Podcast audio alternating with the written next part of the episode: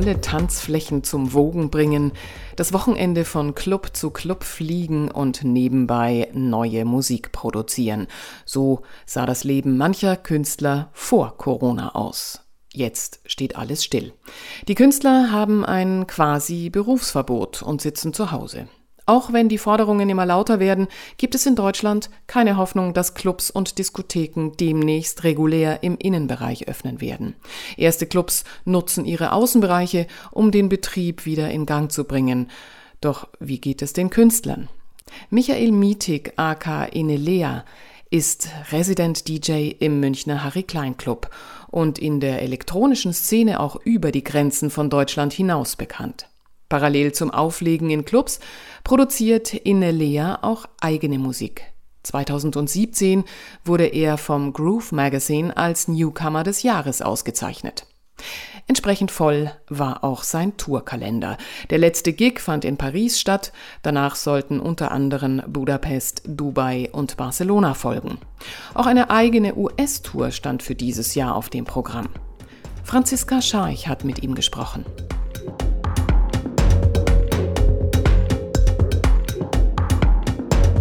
Ja, also generell würde ich sagen, es ist immer ein Auf und Ab der Gefühle. Es gibt Tage, an denen ich dann irgendwie mega befreit bin und mir denke, so es wird alles wieder, wie es mal war. Und dann gibt es die anderen Tage, wo man sich dann irgendwie einfach nur fragt, was ist gerade der Sinn, für was mache ich das alles? Im Endeffekt stoppt nichts, also so Produktionen gehen weiter, man macht sich weiter Ideen, versucht kreativ zu sein und spielt aber dann nicht die Shows, die im Endeffekt in dem Feld, wo ich tätig bin, eigentlich einem das ganze Feedback geben oder die Connection zu den Menschen, die einfach fehlt. Also deswegen ist es manchmal ein bisschen schwierig gerade. Ja, kann ich mir vorstellen. Und wie hat sich da jetzt dein Alltag verändert? Also vor der Pandemie warst du ja ständig on Tour und hast zusätzlich noch parallel Musik produziert. Wie hat sich da jetzt so dein Alltag verändert? Ja, also generell würde ich sagen, dass eben dieses Musikproduzieren oder dieser ständige Kontakt mit Management und Booking schon noch vorhanden ist.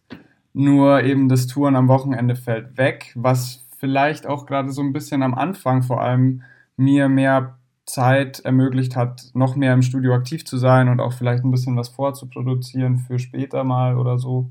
Ja, aber sonst der Alltag ist auf jeden Fall mehr Zeit als zuvor. und wie nutzt du dann die Zeit? Also generell versuche ich halt weiterhin kreativ zu bleiben. Versuche mit Sunny, mit meinem Management eben irgendwie neue Ideen zu entwickeln, auch neue Konzepte. Das, was auch vielleicht mal auf der Strecke geblieben ist, ein bisschen aufräumen hinter dem Chaos durch das ganze Touren und ja, diesen, ich sag jetzt mal Stress in Anführungszeichen, weil es schöner Stress ist genau, einfach mal sowas auch ein bisschen zu klären. Aber mittlerweile, ich habe davor schon an der Bar gearbeitet und das habe ich jetzt wieder angefangen, einfach um mir selber so ein bisschen dieses finanzielle Polster zu schaffen oder weiterhin beizubehalten, dass ich nicht in Existenzängste irgendwann mal verfall oder so. Und das will ich halt vermeiden, weil ich glaube, dass ich dann nicht mehr befreit arbeiten kann. Hm. Und du hattest es ja kurz schon angesprochen, du warst dafür on Tour, dein letzter Gig war in Paris und drei Tage später musstest du deine ganzen Shows canceln. Ja. Auch hattest du eine US-Tour mhm. angekündigt, was abgesagt wurde. Wie fühlt sich diese Situation für dich an? Also wie sehr fehlt dir das Auflegen auch im Club? Ja, also das war natürlich ein krasser Schlag. Also es war ja von dem einen auf den anderen Tag mehr oder weniger, dass es alles vorbei war. Eben letzter Gig war in Paris und dann war, ich weiß gar nicht mehr genau, ich glaube, dann war Tunesien ist so ein bisschen auf der Kippe gestanden und es war so, ja, fliegen, nicht fliegen, weil es, es lag, glaube ich, damals daran, dass die italienischen Künstler irgendwie nicht hätten kommen dürfen. Deutsche Künstler waren noch irgendwie erlaubt, aber es war natürlich dann auch moralisch schon nicht mehr so wirklich drinnen. Und ja, also es fehlt auf jeden Fall. Das ist, wie ich es vorhin schon mal gesagt habe, eigentlich so das Feedback, was man immer quasi so auch, auch für die Produktionen dann umsetzt die Connection zu den Menschen, die fehlt. Ja, das ist alles, warum man das Ganze eigentlich auch macht, so ein bisschen. Also diese Interaktion auch mit dem Gast, mit dem Tänzer und so weiter, das ist ja ein ganzes großes Konzept, das jetzt eigentlich seinen Hauptpart quasi verloren hat. Hm. Und jetzt gibt es ja schon ein bisschen Hoffnung. Also es gibt ja einige Lockerungen auch für Kulturveranstaltungen auch in anderen Ländern, also in Österreich und auch in der Schweiz. Gibt es da jetzt schon aktuell Anfragen für neue Gigs? Mhm, also es ist so, dass ich in der Schweiz auch was habe geplant. Es ist jetzt, kommt langsam ein bisschen wieder was. Ich hätte jetzt dann den nächsten Gig gehabt auf Zypern. Das wurde jetzt zum Beispiel wieder abgesagt, weil da sich jetzt halt die Regelungen wieder verändert haben und man müsste als deutscher Einreisender zwei Wochen in Quarantäne. Also es ist gerade alles sehr wackelig. Also man kann nicht so wirklich planen. Und wie sieht da aktuell so die Vernetzung von den Künstlern aus? Versucht jeder so für sich selbst zu überleben oder vernetzt ihr euch da mehr? Also es gibt zum Beispiel in Berlin eine Initiative, die nennt sich Booking United. Das ist ein Zusammenschluss, ich hoffe, ich erzähle jetzt nichts Falsches, aus Booking-Agenturen, aber auch aus Künstlern, also aus DJs. Die setzen sich dann zum Beispiel halt für die Stimme dieser ganzen Branche, setzen die sich quasi ein und gehen an die Politik mit Dingen wie zum Beispiel die Grundsicherung, dass da viel nicht richtig läuft, dann die ganze Unterstützung vom Staat versuchen, die weiter aufrecht zu erhalten oder halt einfach versuchen, der Szene, die vielleicht gar nicht so wahrgenommen wird, also dieser Branche, einfach eine Stimme zu geben. Und von Künstler zu Künstler würde ich sagen, es gibt das eine oder das andere. Also es kommt, glaube ich, immer so ein bisschen drauf an, mit wem man wie viel Kontakt gepflegt hat, zuvor auch schon.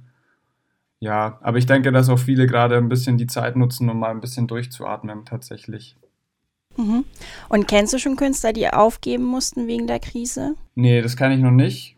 Aber also meine Meinung zu dem Ganzen ist, dass ein Künstler selber, ein DJ oder ein Musikproduzent oder was weiß ich, das einfacher wegsteckt als jetzt ein Club, weil ich sag mal so, wenn im schlimmsten Fall geht man als Solo-Selbstständiger halt dann mal wieder arbeiten so und dann geht es vielleicht irgendwie wieder weiter. Also ich glaube, man kriegt das schon hin als Solokünstler. Ich mache mir viel mehr Sorgen um Clubs und Institutionen.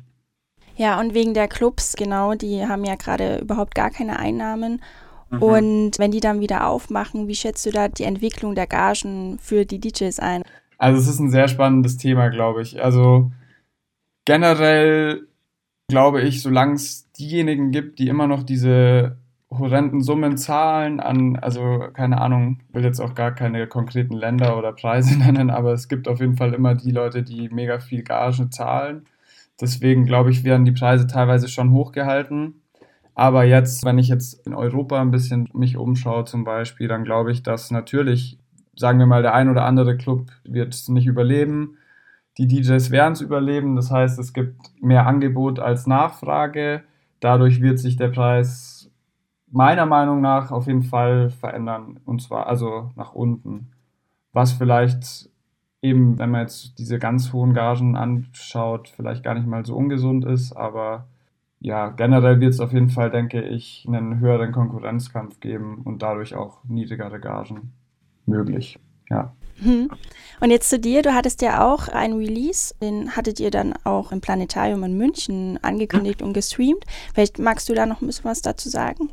Ja, genau. Also die Grundidee war, die ganze Veröffentlichung war quasi eine Compilation aus elf alten Stücken, die ich quasi schon vor einem Jahr gemacht habe eigentlich. Und die waren auch schon mal zu hören in einer Podcast-Form, also in so einem Mix in einer Stunde so. Und die Grundidee war quasi mit der Vergangenheit abzuschließen, um die Zukunft wieder einzuleiten. Normalerweise läuft es ja immer so ab, dass man Releases über andere Labels macht. Wir wollten das jetzt einfach mal so machen, einfach selber rausbringen. Dazu gab es dann noch so ein T-Shirt, was ich gemacht habe. Und genau, im Planetarium lief dann quasi die eingeleitete Zukunft. Das war dann eine Stunde mit neuer Musik. Ja, und das war so das ganze Konzept dahinter. Mhm. Wie wichtig ist dir auch als Künstler Musik und sind auch Musikveranstaltungen generell für die Gesellschaft? Wie schätzt du das ein? Ja, also generell glaube ich, ist das extrem wichtig. Und ich glaube auch, dass die Menschen das brauchen, dieses Zusammenkommen. Und ich meine jetzt nicht nur Musik hören und loslassen, sondern vor allem auch die soziale Komponente, dass getanzt wird, miteinander gequatscht wird, sich umarmt wird. Diese ganze Nähe, ich glaube, dass das ein extrem wichtiger Punkt ist in unserer Gesellschaft und der kommt da gerade sehr zu kurz und man sieht es dann halt auch an so Zitaten vom Herrn Söder, dass man mit der Partnerin zu Hause tanzen soll. Ich glaube, dass so ein bisschen der, der Bezug der Politik zur Wichtigkeit dieser Branche und diesem Miteinanders ein bisschen fehlt und das ist sehr schade und ich hoffe, dass da doch der ein oder andere Politiker mal die Augen öffnet und das vielleicht auch realisiert. Sagt Michael Mietig, aka Inelea. Es gibt gute Neuigkeiten für den Künstler. Kommendes Wochenende ist Inelea wieder auf Tour und bespielt Clubs auf Mykonos und in Valencia.